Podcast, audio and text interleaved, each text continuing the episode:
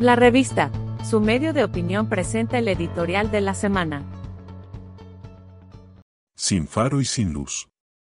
Pareciera que la tendencia del gobierno del presidente Chávez, al menos durante estos días, ha sido desandar decisiones de las administraciones del PAC, dicho sea de paso algunas no tan bien andadas, tales como el tema del aguacates, el convenio educativo con Cuba, las mascarillas y vacuna obligatoria, cambio inmediato de embajadores en la OMC y en la OCDE, el precio del arroz, el decreto para subsidiar asfaltos, entre otros.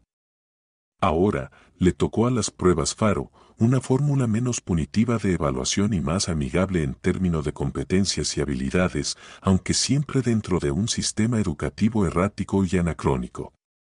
Desde aquellos días, cuando los gremios de educadores tomaron la decisión en defensa de sus propios intereses, antes que las de sus educandos, y de la educación como pilar de la sociedad, se perdió tiempo irrecuperable.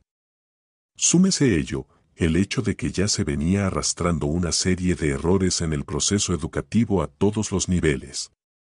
Para colmo de males, viene luego el periodo pandémico en que el que se da una ausencia inevitable de las aulas casi por dos años.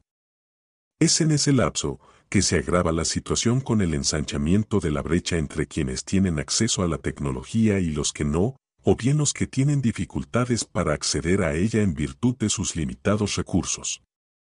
El país viene entonces experimentando en educación una verdadera crisis ya casi convertida en pesadilla. También puso de relieve esta situación, quienes eran educadores y quienes no del todo. El futuro de los jóvenes, no bien preparados empieza a tener sus impactos no solo a nivel de secundaria sino también en la educación superior.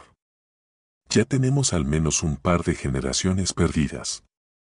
La paradoja es la cantidad de recursos que invierte el país constitucionalmente en educación, uno de los más elevados del continente y en la práctica, con un rezago significativo en la calidad. Esto no es solo una lástima sino que una verdadera vergüenza nacional. El presidente Chávez decide entonces optar por una de sus salidas personalistas y declarar la defunción de las pruebas FARO sin que se haya seguido para ello los procedimientos institucionales que aunque defectuoso ante nuestro sistema de derecho, tiene aún sus importantes potestades.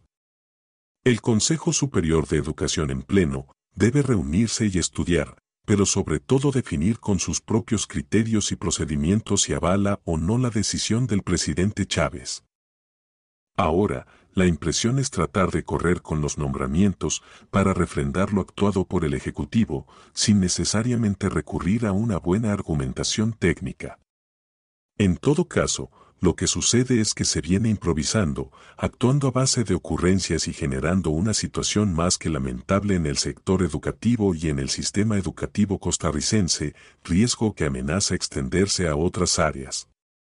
¿Hasta cuándo seguiremos improvisando, y más aún, en qué momento habrá un faro de luz que realmente ilumine a los educandos costarricenses hacia un futuro mejor? Encuentre la revista en las plataformas de Anchor, Spotify, Google Podcasts y Apple Podcasts. La revista, el medio de opinión de Costa Rica.